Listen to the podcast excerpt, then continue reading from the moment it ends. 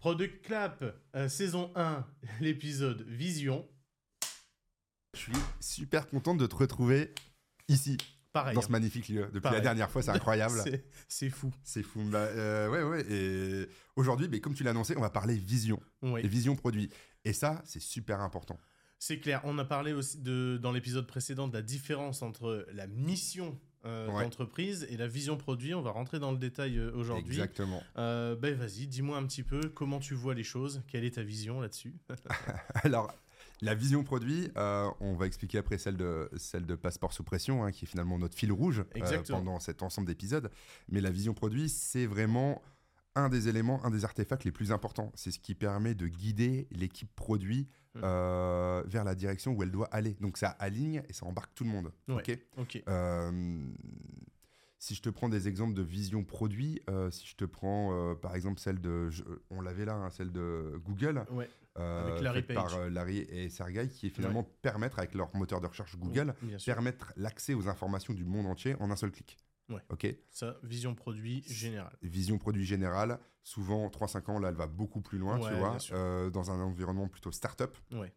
Euh, finalement, on est sur du 3-5 ans, tu vois, c'est assez euh, 3, 5, 10 ans. Mhm. Ça peut être assez court-termiste, tu vois. Mhm. Euh, sinon, nous, pour Passeport sous pression, tu as celle, tu as la vision produit La- Passeport bah, sous pression. Passeport sous pression, notre vision, c'est promouvoir le savoir-faire des microbrasseurs locaux euh, et euh, de déguster des bières artisanales bien fraîches euh, au bar directement. Ok. Et donc, finalement, est-ce que cette vision produit, elle s'inscrit dans notre mission, qui est finalement éduquer les amateurs De, De bière. De, bière, eh bien, au, euh, Aux bières artisanales. bières artisanales, ouais, bien sûr. Bah, en fait, elle va, elle, elle va dans cette direction-là, mais on est bien d'accord que c'est différent. C'est différent. Euh, c'est différent. Le produit, c'est plutôt orienté produit pour la vision, si je, Mhm, si ouais. me trompe pas. Ouais. Alors que pour la mission, on est sur voilà, la mission générale, la philosophie générale de, de, de la raison d'être de notre existence euh, de Exactement. produit. Bah, tu vois, la vision produit, c'est vraiment quelque chose qui doit permettre d'embarquer les équipes. Euh, et finalement, tu vois, ce que tu m'as dit, euh, c'est assez large, Ouais. mais en même temps, ça laisse un cadre Mhm. euh, plutôt large, mais on reste dans les clous. On sait Oui. pourquoi Ouais. on fait le produit. On définit un périmètre euh, avec cette euh, vision produit. Ouais. Je pose la question, hein, du coup. Bah, ça permet de définir un périmètre. Donc souvent, derrière, tu vas avoir un ensemble, on va dire, d'éléments de framework qui vont se rattacher à cette, euh, euh, à cette vision produit. On les verra plus tard, mais si je te parle d'OKR, d'Objective and Key Result, de Product Roadmap, etc., tout ça est cadré finalement Ouais. par la vision produit. D'accord, ouais, Donc très bien. notre vision produit, ici, nous, clairement, moi, ce que j'ai compris, c'est vraiment, euh, on vient promouvoir Mm. le savoir-faire des brasseurs en Bien buvant une bière locale, Mhm. fraîche, brassée sur place. Ok. Ok, et du coup, pour construire cette. euh, Tu, tu- tu viens de l'évoquer. Pour construire cette vision produit, qu'est-ce qu'on va utiliser Qu'est-ce qu'on va faire Quelle est un peu la méthodologie à appliquer? Alors là, il n'y a pas vraiment de cadre, tu vois. Euh, Il a pas vraiment de cadre, c'est plutôt un ensemble d'artefacts. Si je Ouais. te prends l'exemple de Airbnb, Ouais. eux, c'est plutôt cool pour l'onboarding d'un nouvel, employé Ouais. sur le produit Airbnb. Il passe euh, dans une sorte de couloir, je sais pas si tu as déjà vu ça, mais en Ça gros, me dit quelque chose. tu ouais. vois, tu as tout le storyboarding. Ouais. Donc, tu as la journée, enfin, tu as le voyage quand tu es un hôte, Ouais. et tu as le voyage quand tu es un client, en fait, Bien qui sûr. vient dans une euh, maison. Bien sûr. Et c'est plutôt cool. Et au fait, c'est un ensemble euh, de storyboard, donc c'est des dessins qui permettent de voir un petit peu les actions qui sont faites, tu vois, comme Mhm. une user journey map mais animée, ça vient du cinéma. Et c'est vraiment cool. Donc ça te permet de te dire, ah oui, la vision de Airbnb, je l'ai là sous forme de storyboard, et ça me permet de dire où est-ce que doit et où est-ce que va aller le Mhm. produit, tu vois. Très bien. Donc ça, euh, vous pouvez, enfin, on va vous mettre quelques exemples après de Airbnb, mais maintenant ça change un petit peu. Là, il y a le président de Airbnb qui a parlé dernièrement et il veut mettre son produit un peu plus sur l'expérience en encore plus, tu vois. Ouais, c'est sûr. avoir des lieux insolites, Ouais, inédits ouais. dans le monde, Bien tu sûr. vois, pour vivre une expérience, être partout comme chez soi. Et Mm. ça, c'est la mission. La mission, par La contre, c'est être, Partout, comme chez soi. être, ouais, être partout comme chez soi. Mhm. Et la vision du produit, là, c'est faire, euh, donc c'est avoir une application qui permet de finalement euh, pouvoir bah, booker, bah, tu connais Airbnb, bah, réserver- euh, réserver de l'expérience, yes. Réserver des, réserver des lieux. Ok, très Et bien. donc, bah, donc ça peut être ça, ça peut être, ça peut être du storyboarding, ça peut être du storytelling. Euh, la vision produit, elle peut passer aussi par du pitch, tu vois. Ouais. Donc à force de répéter le pitch, Ouais. tu vois la vision euh, du produit, mais souvent, moi, c'est un problème Oui. pour une catégorie de personnes que tu souhaites résoudre et Oui. comment tu vas le résoudre et comment tu vas t'y prendre. Ouais, ça, ça Donc, me parle. euh, toi, ça te parle, tout ça là, Ok. le- J'ai un canevas en tête euh, Ah qui, qui, qui le- qui l'expose pas mal. Et donc, donc ouais, bah, le- tu, tu- tu penses au Lean Canva qui peut être finalement aussi un outil qui permet de, de poser la vision produit. Oui. Et donc, tu as un ensemble, au fait, finalement, euh, la vision produit, il n'y a pas de formalisme à proprement parler, tu vois. Mhm, mhm. Euh, Il y a aussi Strategizer euh, qui a fait la- le business model Canva, qui a fait une sorte de, de template qui est Value Proposition Design, et finalement, ça reprend grosso merdo la vision aussi Ouais. du produit. Ouais, Donc la vision du produit, c'est un ensemble d'artefacts. Ouais. Ça peut être même porté par le, une fois de plus par le CEO, par le fondateur du produit, et donc c'est porté en permanence. Et après, indirectement, ça peut être dilué sur des rôles comme product manager, tu vois. C'est le product manager qui vient porter cette vision produit et qui Ouais. doit l'incarner, en fait. Ouais. Il doit l'incarner et ça justement euh, dans, au, au travers des équipes et il a beaucoup d'outils euh, pour, le, pour le réaliser. Euh, mais c'est pas mal. Du coup, tu dis que lui-même, le product manager, il euh, finalement, il est responsable de, de la vision produit en même temps Ouais. que le CEO. Et ça, ouais, donc alors, ouais, là tu soulèves un point parce que tu as le CEO ou le founder qui est responsable aussi de la vision produit. Souvent, il se retrouve dépassé parce que le CEO il va commencer à faire du sales, Mhm. il fait un petit peu tout du RH. Ouais. Euh, si, on, si on parle d'une petite startup, hein, d'accord Ouais, ouais, ouais. Et euh, il va commencer à engager ce qu'on appelle un product manager. On verra les rôles plus tard, mais Mm. le product manager, le first PM qui arrive dans la société, eh bien lui, sa tâche, elle n'est pas souvent facile parce qu'il est encore beaucoup drivé par le CEO qui a, le, qui a mis ses Bien tripes sûr. dedans, qui Bah a mis ouais, son énergie, qui a mis l'investissement, c'est son euh, bébé. ouais. Et donc, euh, le rôle du first PM, c'est vraiment directement, quand je dis PM, c'est product manager, Ouais. c'est directement de parler en permanence avec euh, son CEO pour comprendre euh, finalement tous les contours de cette vision produit et de Mhm. l'écrire et de se l'approprier. Et là, il faut que le founder, il lâche un petit peu euh, cette vision-là, parce qu'à un moment, lui, il est vraiment sur la mission, sur la stratégie encore un peu plus globale, et la vision, bien sûr, il doit être au, au- au courant, mais si s'engage un product manager, c'est lui qui en est responsable Ouais, derrière et qui vient un peu strater, quoi.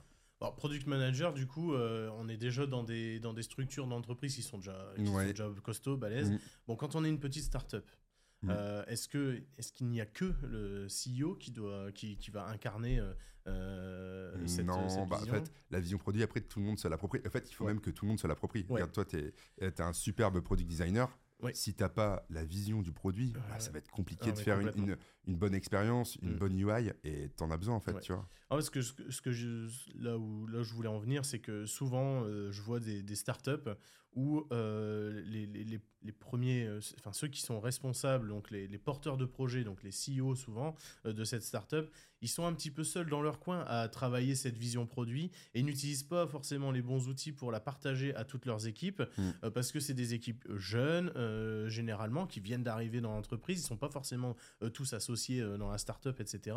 Et, et je trouve que il y a un petit manque là-dessus pour les startups de, sur L'ouverture. bah, sur l'ouverture En fait en disant euh, en, en ayant bien en tête de tout de suite embarquer les tous les collaborateurs de la startup euh, vers cette vision produit et de le faire et de travailler ça collectivement. Mhm. Euh, je pense qu'il y a beaucoup de, de qui Ouais. s'enferment un peu. Il y en a beaucoup qui s'enferment, mais il y en a beaucoup qui partagent pas non plus. Et ça, tu vois, Ouais, c'est intéressant ça, ce que tu m'as dit dans ça, le réseau, c'est la partager aussi autour de toi pour, pour avoir du feedback et te nourrir. On parlera du marché plus tard parce qu'il. Ouais. faut que tu sois confronté au marché le plus rapidement possible. Ouais. On en parlera dans l'épisode 3.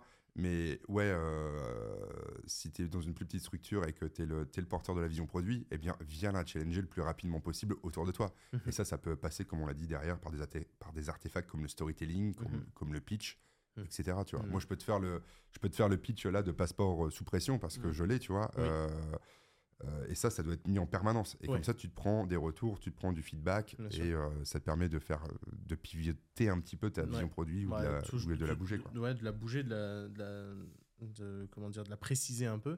Euh, Est-ce que il est possible de ne pas avoir une vision produit bien établie? Est-ce qu'il est possible de, de- en fait, de partir comme ça? On, on a peut-être la mission d'entreprise, on a l'idée euh, Mhm. d'un projet, mais euh, bah, je- c'est- pas donné à tout le monde de, de pouvoir travailler et d'avoir une idée très claire de- du périmètre et de la vision euh, du produit qu'on veut créer. On a besoin souvent d'accompagnement. Bah, ça, Mais- c'est un, peu notre- enfin, un peu ton job, c'est Ouais, un peu notre job, tu vois. sûr, enfin, ouais. Je pense que tu as accompagné des boîtes, Bah, parce qu'on on est aussi, on est aussi euh, coach euh, tous les deux.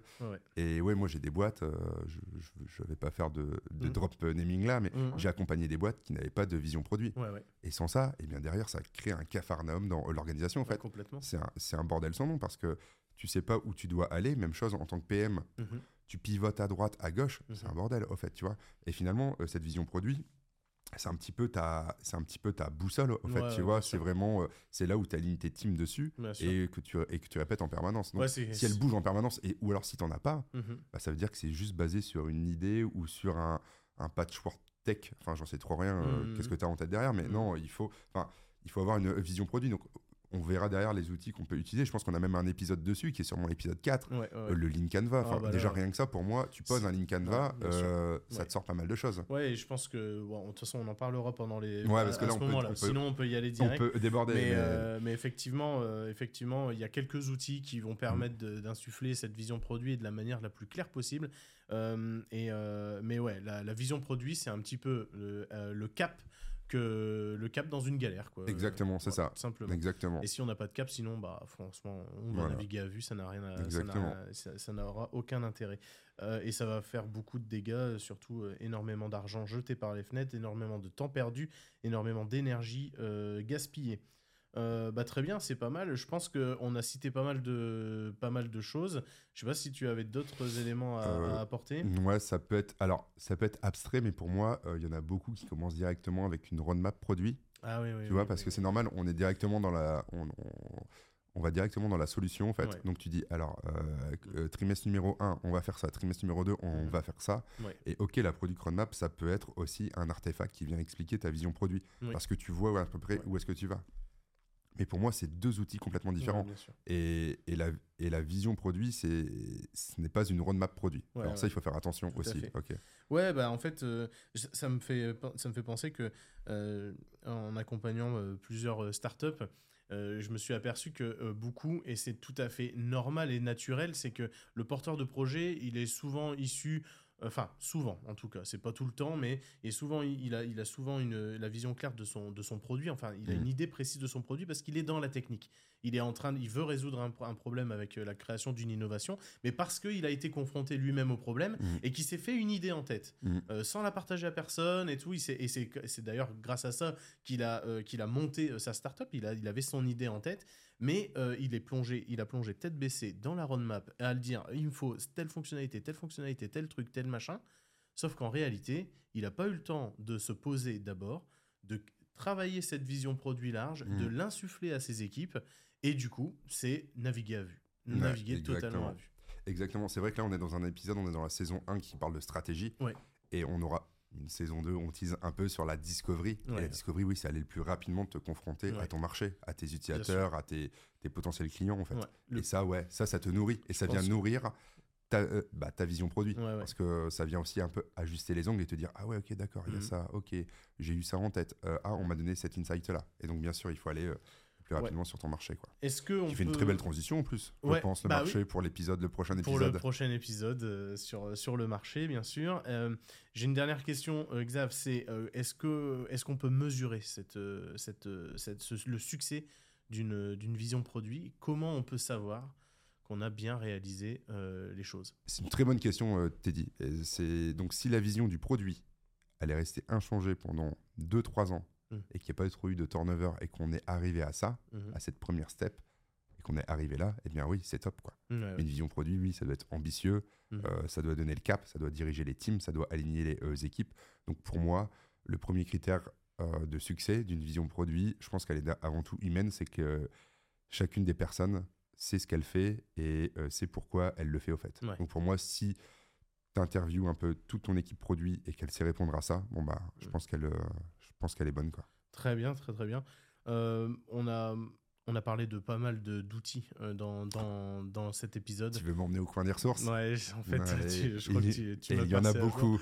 Il y a- Il y en a beaucoup. Il y en a Allez. beaucoup de ressources à voir. Donc, euh, allez, let's go. Allez, on passe au coin des ressources. ressources. C'est parti.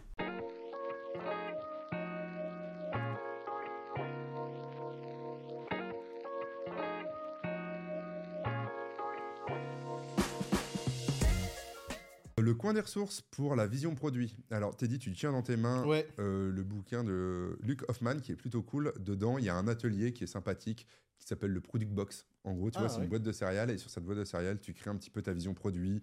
C'est un petit côté team building, c'est fun, euh, c'est amusant, c'est un peu pédagogique. D'accord. Si on veut être un peu plus véloce sur la vision produit, euh, moi, ce que je vous conseille, c'est le Value Proposition Design Ok. de ouais. Alex Oswalder Ouais. qui a lui-même créé ici Ah, le voilà. business model Canva. Ouais, ce bouquin-là, on connaît pas mal. Ouais. qui est vraiment pas mal. Et donc, euh, pour tout ce qui est vision produit, ça, ça vous aide. C'est des, des bons bouquins. Euh. C'est vraiment pas mal. Voilà. Ok, super. Ouais, c'est top. Alors surtout, si tu as aimé cet épisode, n'hésite pas à mettre un 5 étoiles sur le podcast, mais aussi un like sur YouTube ou même à venir commenter sur LinkedIn.